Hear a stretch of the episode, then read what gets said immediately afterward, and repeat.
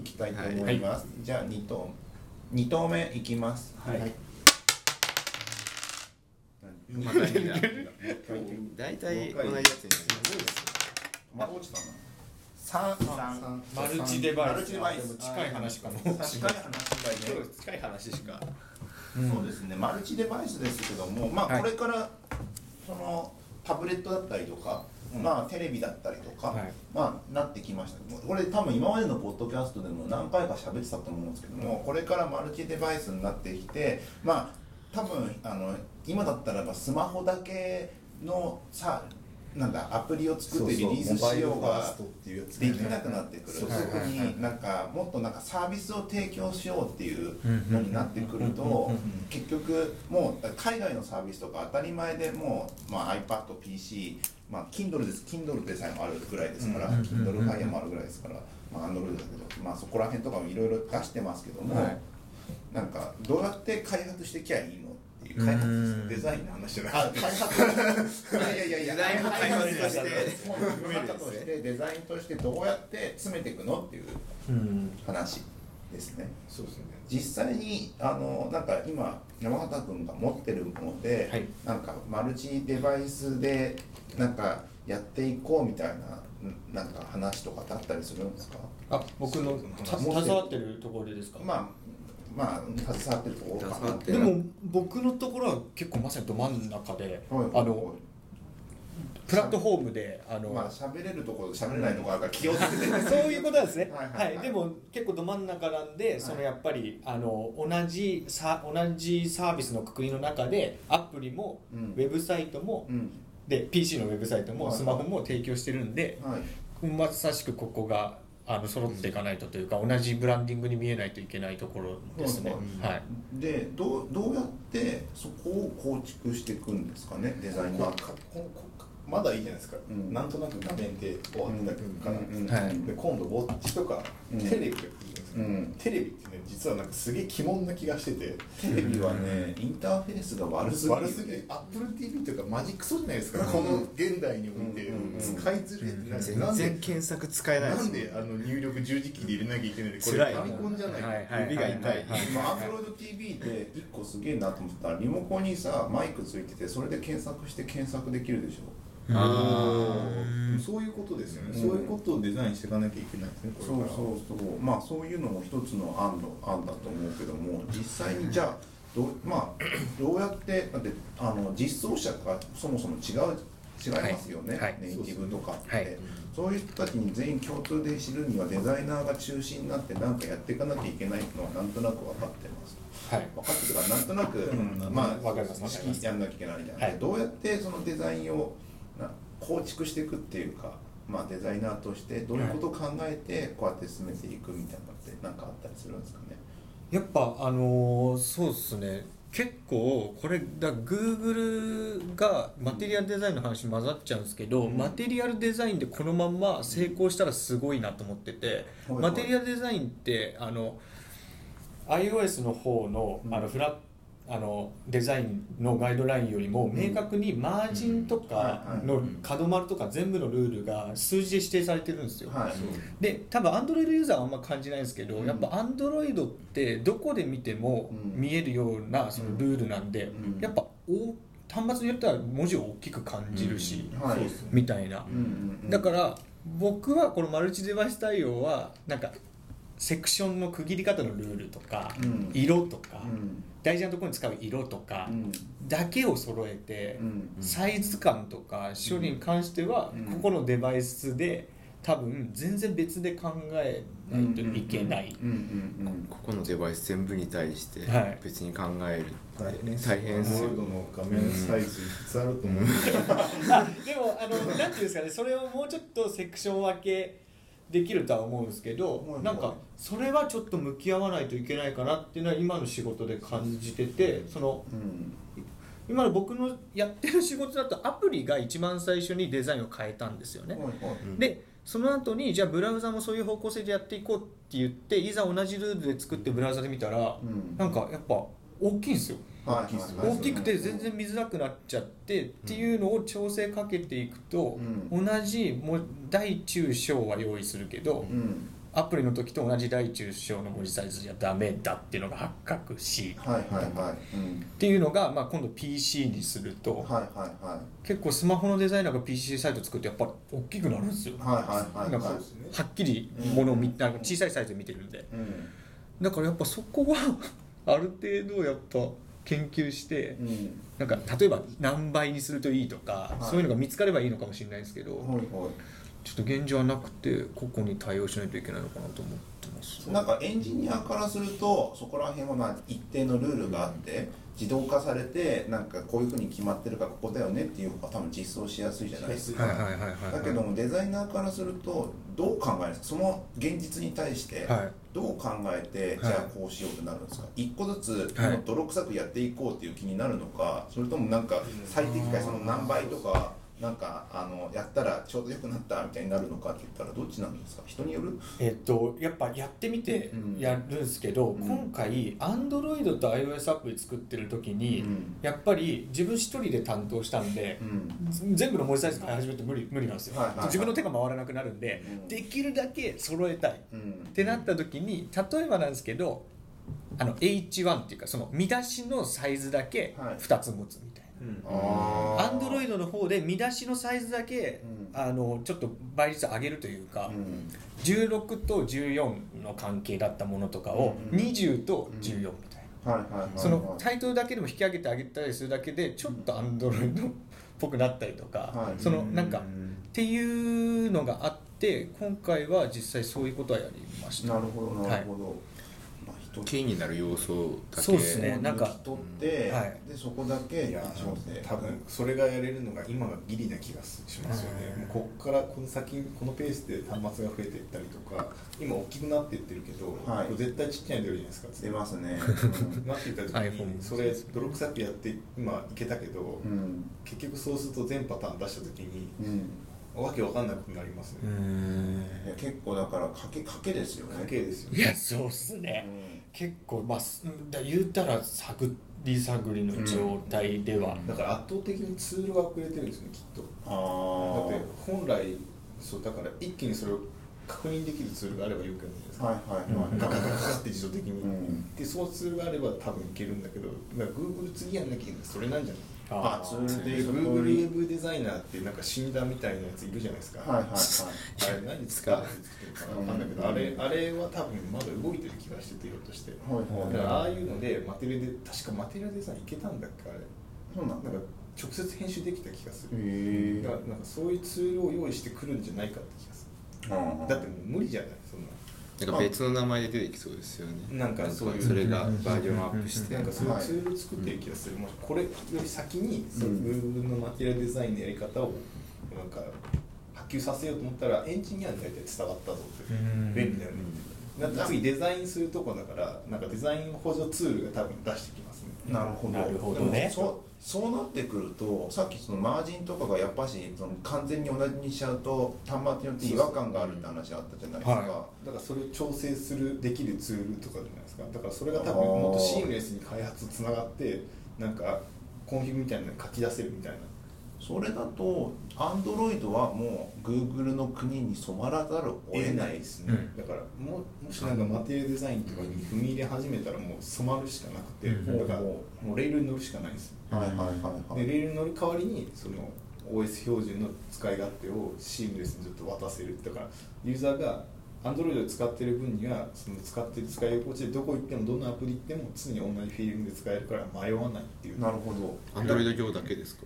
Android 上だけ。だって iOS はマテリアルデザインじゃないから OS ウェア的なものも全部含めてウェア的なもの含めて。だからではまあまあそれはそれでまあアンドロイドの国があってそうその後に iOS の国が国別の考え方やんなきゃい。けない難しい iOS ってまあまあフラットデザインになりましたでそこからなんかアップデートってあったりするんですか、いやでもあのフラい iOS7 はあのやっぱそもそもディベロッパープログラムで使えるじゃないですか、はいはいはい。あの紹介されてから、うん。それでずっと使ってたんですけど初期がやっぱり最も今ある世の中の中で最もフラットな状態、はいはいはい。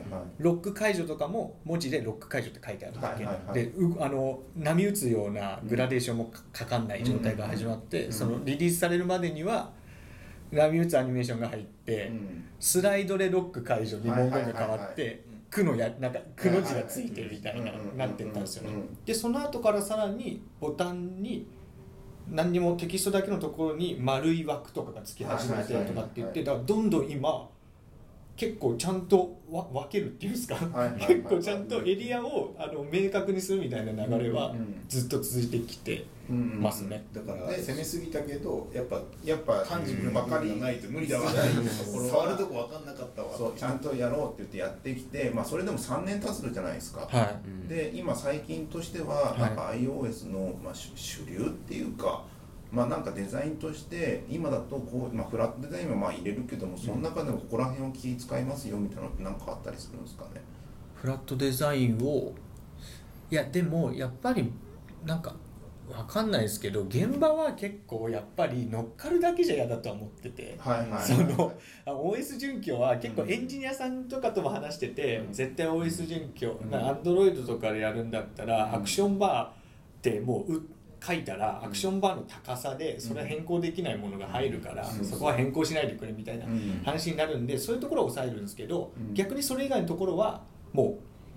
あまりうん。気にしないようにしたりはしますけどね。なんか結構やっぱりマテリアルデザインで作りきっちゃうとウェブサイトの時にやっぱりウェブサイトは真ん中なんで iOS でもうん。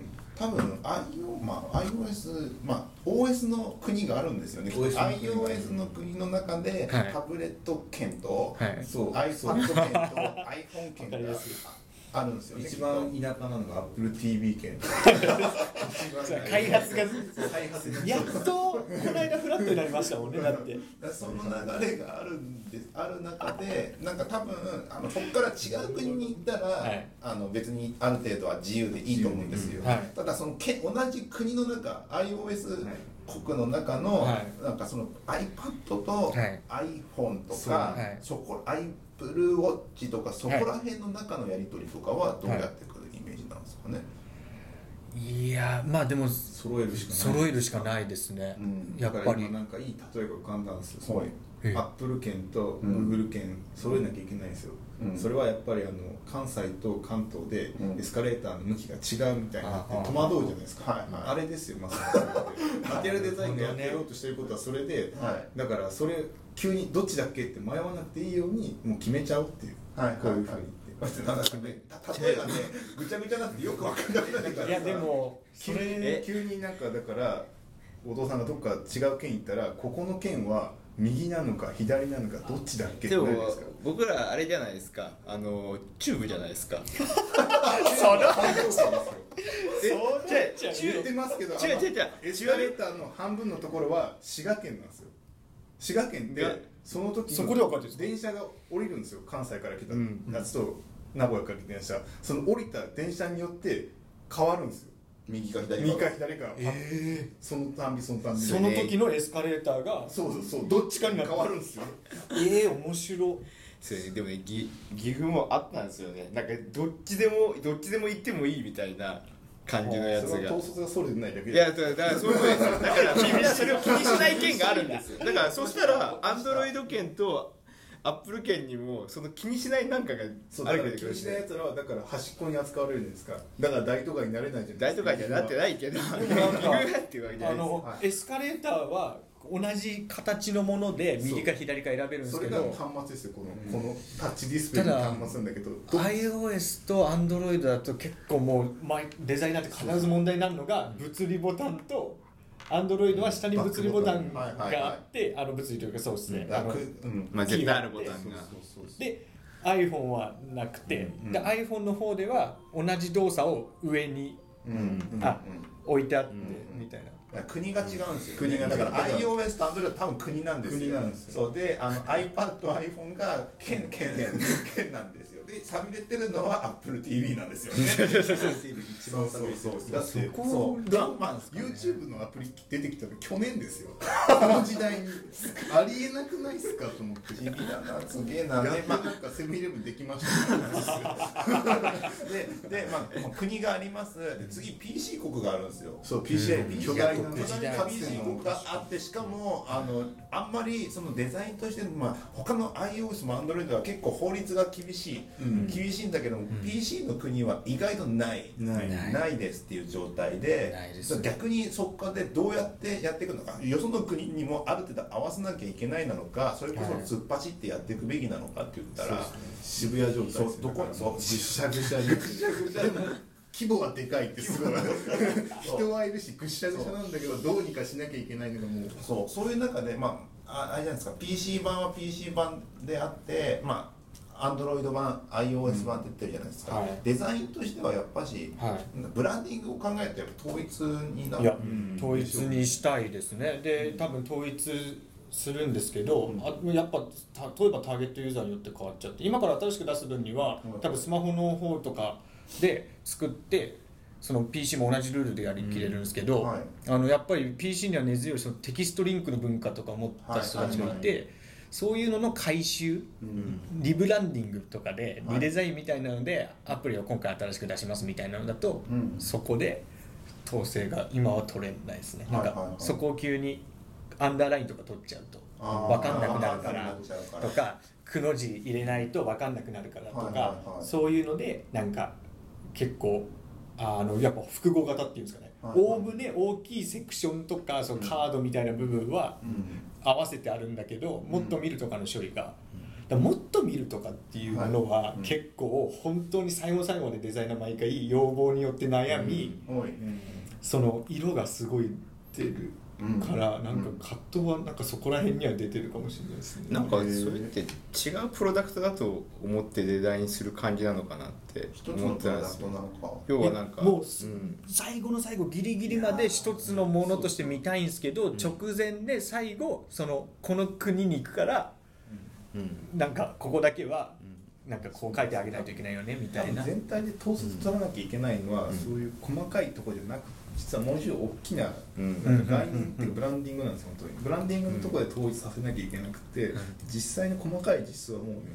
ずれちゃってしょうがないんですよ。だってこの国とこの国で厳密に話してる言葉が違うから違うんだけどなんか、あの同じ雰囲気を出さなきゃいけないんですよ。カナダみたいな感じでトンマ なんかトンマの部分とはい。なんかそのそそのそのまあ Android のユーザーだったりとか PC のユーザーだったりとかってまはい。ずそもそも使おうとしている背景が全然違うから、そこの部分のデザインとはまた全然別の話で切り分けるトンマナんじゃないですか。をそれぞれのデバイスで作るんですよ、うん。でさトンマナ同士の協調性をもう一個上のメタで多分デザインしなきゃいけなくてそこから降りてきたやつがトンマナになっていくみたいな感じでそのトンマナ同士が横方向に実はつながっていかないとダメな気がする。マナはなんか全部統一する方それだとなんか急にでかくなったりとかマッチしなくなるんですよ。でもそこってなんかでかくなったり小さくなったりってトンマナとはまたちょっと別の部分で切り離せるんじゃないですか、いやだからそのそれのそれの要はその切り離したことがマテリアルデザインのそもそものそのがそもそもの概念。だからマテリアルデザイン的なものを一個置かなきゃいけないんですよ、プロプロプロダクトマテリアルデザインを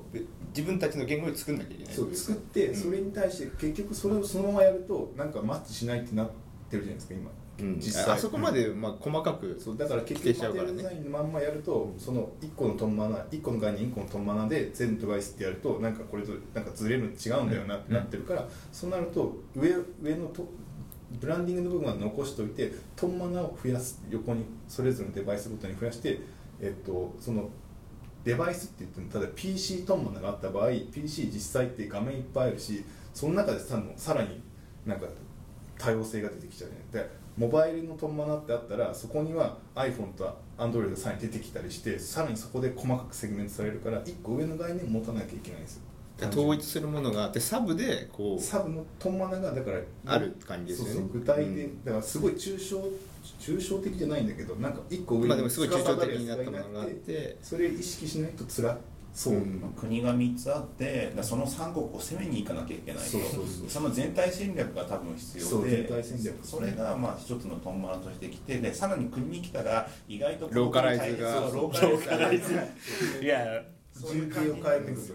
この人形でいこう。そうそう、うん。まあそういうことが必要になるんじゃねえかなっていうのがなんかまあんうん。絶対必要だと思いますね。多分本当おっしゃる通りでその PC に行ったらその背景って概念がないとやっぱ全部そのまんまうん。ぶち抜きで広げちゃいけないとかっていうのはその PC のトンマナで考える必要があるしうん。とかそのなんか当たり前に使ってほしいもっと見るみたいなものとかに関してはもうそのローカライズされたうん。もう独特のものを入れて意識しないでなんかこれ特殊なもっと見るだなって思って使うようじゃもしかしたらダメで PC ではもう全然気にしてないうちにこううん。当たり前のルールでみたいな。リンクでとして押したりそうですね。ローディングさせなくてもいいかもしれないですね、うん。だって PC って大体もうブロードバンド入ってるからもうほぼローディング見えないじゃないですか、うん。まあまあまあ。そもそもなくていいかもしれない。でもそんなそんな中でさ新卒の人とかさ、はい。まあ、デザイナーで入ってるじゃないですか 気になるこれ気になる。これこれだって これを収まらないじゃんあの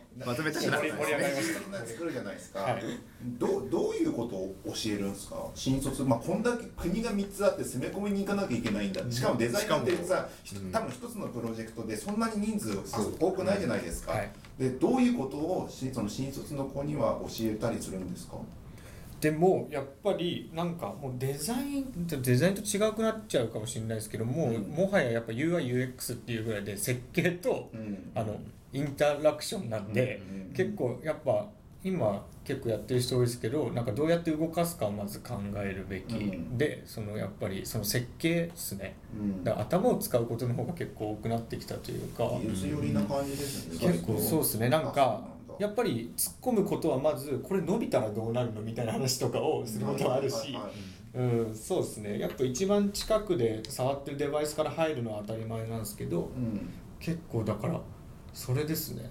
もう伸びたらどうなるの大きくなったらどうなるのとかっていうのは必ず話が出るんではいはい。それは多分まず聞いてうん。そういうことが起こるんだよっていうのをなんか先にうん。勧告してるというかそういう状態。なんかすごい素素の質問なんですけど、はい。なんか今後デザイナーって、はい。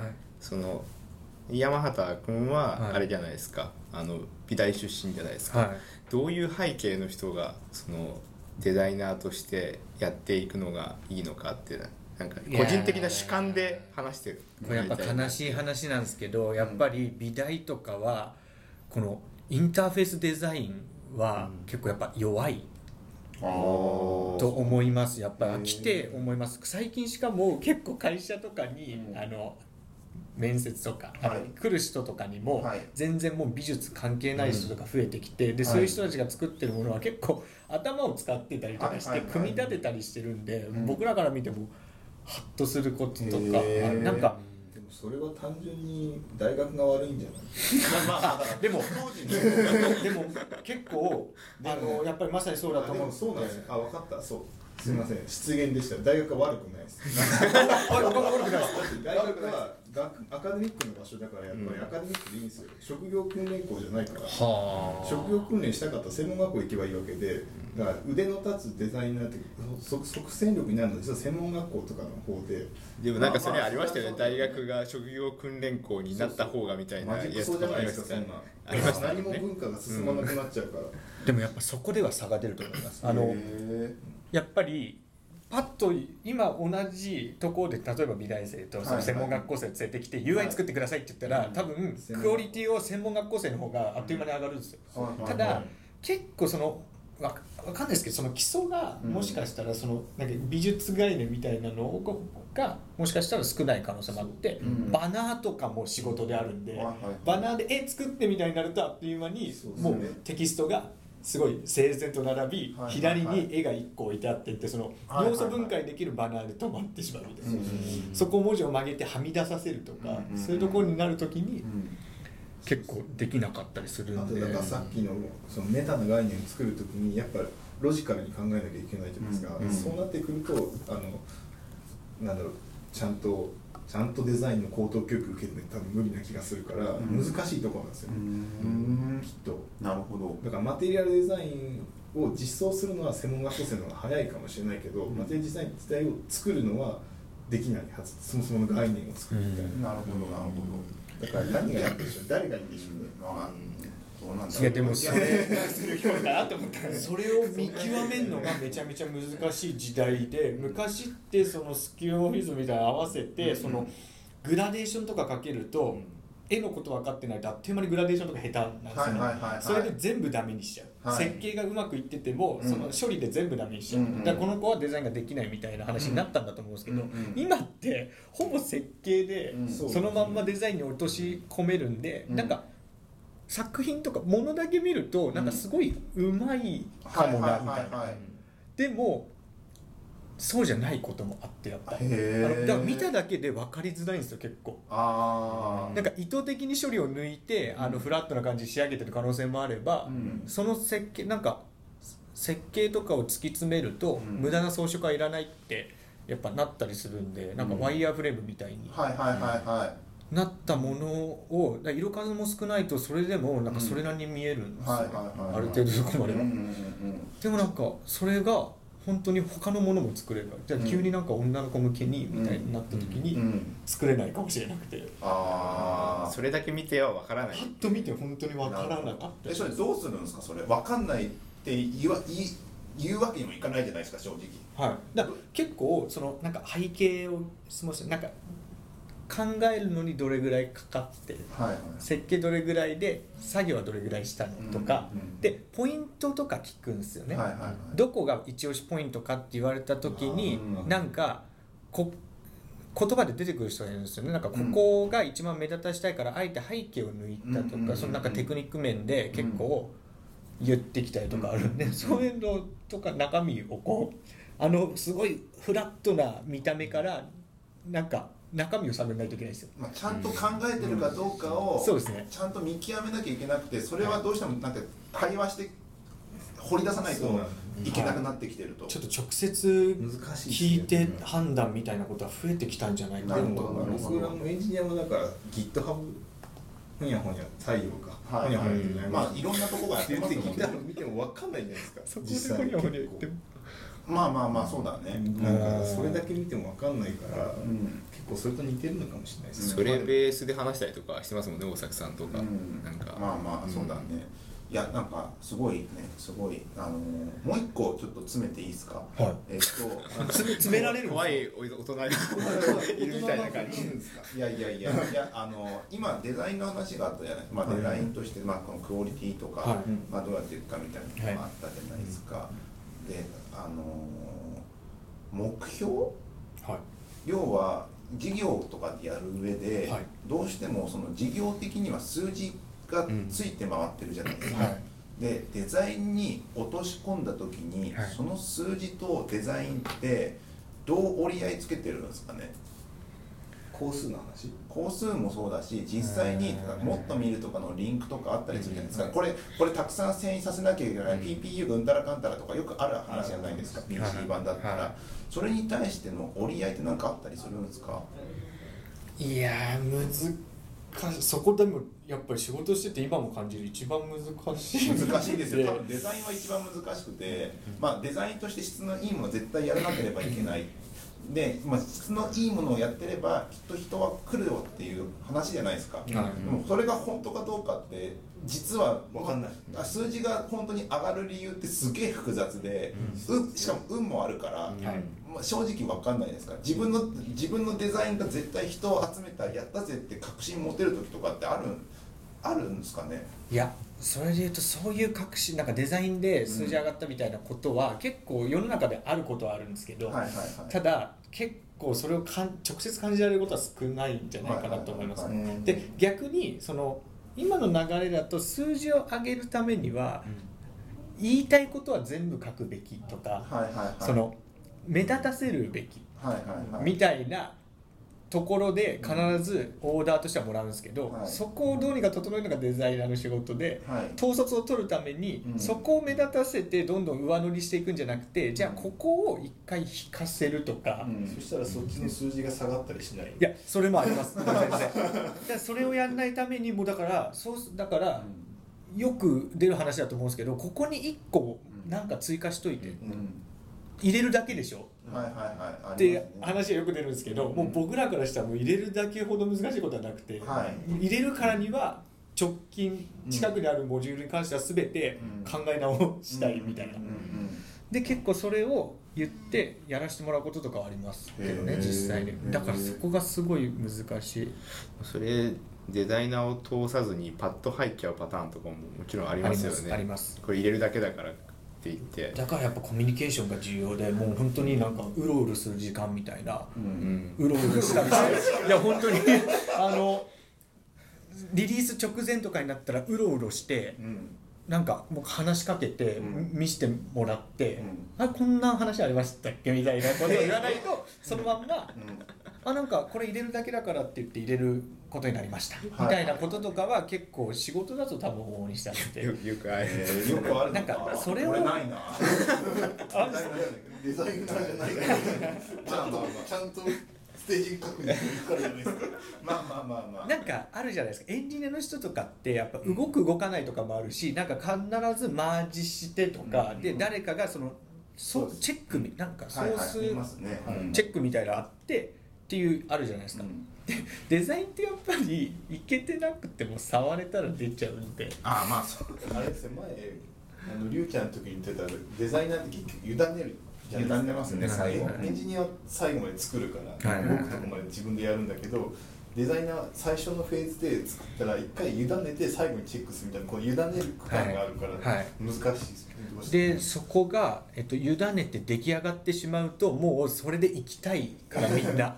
そうですね行きたいから細かいチェックも当然もう動いてるし、うんうんっていう全員じゃないですけど、うん。なんで本当自分がうろうろしてとか、うん。うんそれはなんか制度で解決することもできるとは思うんですけど、うん。動いちゃうのが仕組みなんかそれ、うん。今のなんかデザイナーエンジニア本屋本屋でいろいろいろんな会社がやってるじゃないですか、はいはいはそれのミッシングリンクかもしれないです。ねそこそあのーフローがそうんもそも、なんかエンジニアだったらもうあの Git フローとか GitHub フローとかあったりして、はい。ある程度開発フローが整ってるじゃないですか、はいはいはい。それを今度外1個デザイナーも含めて開発のフローを回すときに、うん。うんなんか考えた方がいいのかもしれないですね。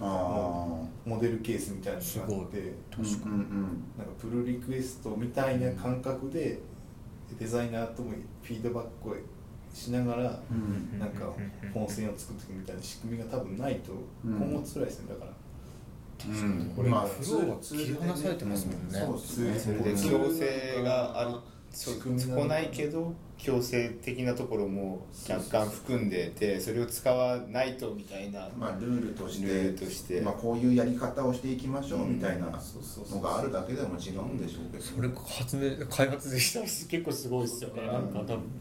GitHub は GitHub っていう仕組みでもって、うん。なんかそういううんエンジニアのやり方を一個変えたじゃないですか、うん。あの仕組み。だからそういう仕組みデザイナーにもいりますよねあ多分ツールから入るんですよああいうのってそうやっぱ。りだからうんインビジョンとかそうインビジョンねあまあスケッチは分かんないけど。プロットとかもそういうそう感じそう。そうね。でもプロットとかプロトタイピングだから、うん。なんかもうちょい最後まで行くやつがやっぱりいる気がしてて、うん。最初から最後まで、うん。なんかエンジニアと協業するためのなんかツールがうん。なんか何かいる。なんか創業するそこの部分のリンクがすげえ難しいなんか昔僕が夢見たあのやつあるじゃないですか。デザインスペックっていう。だって。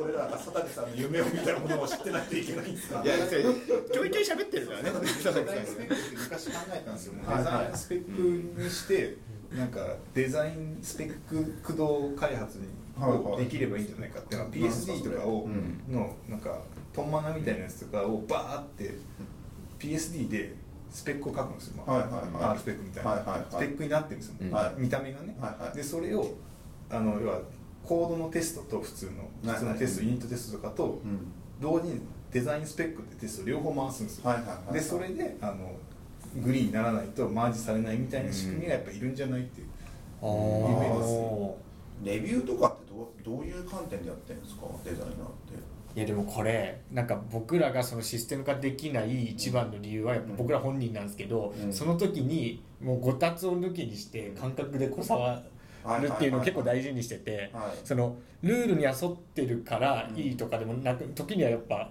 ここだけは大きくしないといけないとか絶対出てくるんでっていうのはもはや触って感覚的に決めちゃうんですよね。なんか感覚的に、まあ、エンジニア目線から言っちゃうと例えばその日なんかすげえ寝不足で 疲れ目で見た時と多分すっげえよく寝て快適快適な時に見た時にはい。本当に眩しいな。ちょっとグレー増やそうかなみたいになるかもしれなないる可能性があるんですけども、はい。それはもうその時の感覚として己を信じるしかないっていう考え感じなんですかね。いや皆さんがどうなるか分かんないですけど、もう今そういう感じですよ結構。いやもちろんロジックも持ってておおむね問題ないとは思ってるんですけど、うん最後はうん。触ってみて何か違和感を感じるんであればうん変えるみたいな判断は最後うん。本当に 最後やそのやっちゃう最後インテグレーションテストじゃないですか要するに。うん。インテグレーションの前にユニットみたいなやつをやっぱはいはい。持たなきゃいけない手前のところ手前のところででも一番最後の問題だあ、まあ、ささっきのあの一行広告を挟まなければいけないとか、はい一行何かを入れなきゃいけないってところはそれで確か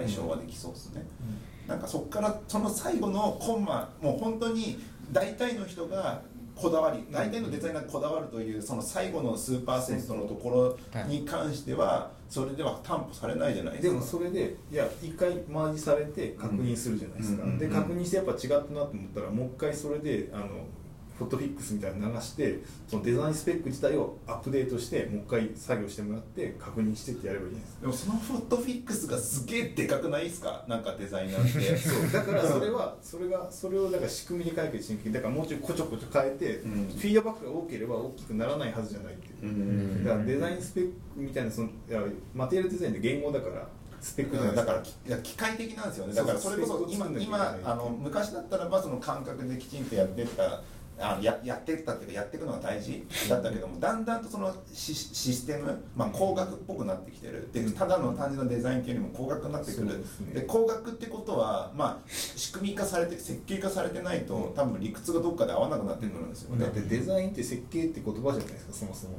うん。デザインわざわざそうう。ん。そうだからやっぱそのやり方は必要じゃない。だって、アートを作ってるわけじゃないから感覚で全部いかれたらアートになるけど、うん。やっぱどこかそういうあのロジカルな部分がないと、うん。まあどっかよくわかんない。でもそ一応っからどっかのタイミングそれを全部やっちゃうと面白くないよねって言われちゃだうからそれをもうもうそれは詰める作業じゃないですか最後。そうそうその詰める作業だけ集中してできるような感じになってるとデザインとかはハッピーかもね。そうだからマテリアルデザインそれはとかがそうですね。確かによくできてるのはその途中のそのデザインスペック的なものでマテリアルデザインやってくれるから、うんそれでガーってつけれるとかに作っちゃうじゃん、うん機能とか大体できたって、うんなんか違うなと思ったところのその先の部分だけをやっていけばいいっていう。なるほど、うんそう。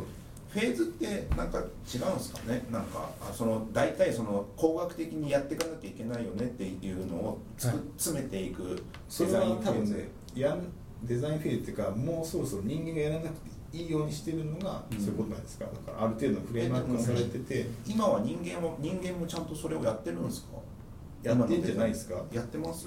やってないと困るんじゃないですか？そうですね。多分あのそれで言うともう答えはやってるんですけど、はい。多分それこそやっぱ時代変わってきて、うん。一定のなんかルール、うん。これぐらい取ったらいいみたいななんかある程度その知識の積みはい。あれあがあって結構特別リストをもうガンガンやめてすげえ大胆に置くみたいなこととかもあるんですけど、そうじゃない限りはやっぱある程度これだなみたいなのはあって、結構世の中的にもその数字は結構似てあー正解があるって言ってたそれなりに設計までだと正解が出てきてる分逆に難しくて、うん。それだけだと本当に何でも同じもの。うん。なんだったら多分エンジニアの人がこのフフレームを使って組んだだけで全然使いやすいアプリはうん。多分絶対できちゃう。そのうん。それは抑えられてるフレームワークだから。だからあとその先のブランディングみたいなさっきの一個メタガイドに作るのがやっぱ超大変なるほどねそうですね。だからそこレール敷かれた中で自由度出さなきゃいけないからはい。すげえ大変ですよねだからなんかそにデザイナーが通ったところで結局そのルールは結局落ちてってて今まだそういう明確なルールが決まりきってないのが今度インタラクションの部分になってきててうん。だから今デザイナーはデザインやりながらも自分もアニメーション勉強してうん。映像ソフトとか勉強してうん。躍起になって今はインタラクションをセットで考えたりするんですよね。でそれがある程度またなんか落ち着いてきたら今度もうインタラクションももしかしたら手を離すのかもしれないし。はははなるほど。今一番結構みんなそこ触ること多いんじゃないですかね。うん。現場だと、なるほど。はい。はい。まあこんな感じで1時間でしたが。あれ2つしか話してない。今回は初めてですよ えそうなんですか？初めて2つで終わったのは初めてです。うんただ結構その2つ目がもう結構したたんって面白かったんでおい。結構あれ？取れ高が。取れ高。取れ高 OK ですねあ取れ高 OK ですか取れ高 OK ですね村様的な仕組みになってこれだから4つやったりもしますからね。いやもはやはい。どうでしたか？いやもうもはや勉強になった。めちゃめちゃ、はい。ありがとうございうん、ますすごかったです。はい、今回は面白かったです。そうですね。結構まあ盛り上がりましたね。やっぱ異業種だけど近いから、ん。デザイナーって結構盛り上がりますね。盛り上がりますね。そう。うん。確かに確かにいや楽しいですね。多分デザイナー側もこういう機会がないとこういう話にな,、うん。ならないんでこれはい。これ面白いですね、はい、結構またあのいずれもう一回ゲストに。あそういうこともそういうおかわり。おかわり制はいままだまだ2回出てる人はいないんで、でもおかわりしたい人は思いますよね。まあまあまあはい。そんなわけでしたら。はい。それではあの皆さん聞いてここまで聞いてくれた皆さんありがとうございました。あの感想やありがとうございました。などはあの Facebook でシェアしてもらえたりするとあのすごい嬉しいです、うん。はい、ではえっ、とまた来週もやるかな？来週はもしかして佐竹さんが？あ俺いないかも。あん？いないるあれずらしてない。えーっとねずらしてないからいないかもしれない。はい。なので水曜日とかちょっならいいか ちょっともしかしたらちょっと来週お休みするかもしれないですけど、まあまあそれは置いといてまた新しいあの面白い人を呼んできて話できたらなと思いますはいそんなわけで1時間ありがとうございました。ありがとうございました。俺ずらしてずらしたままだけどどう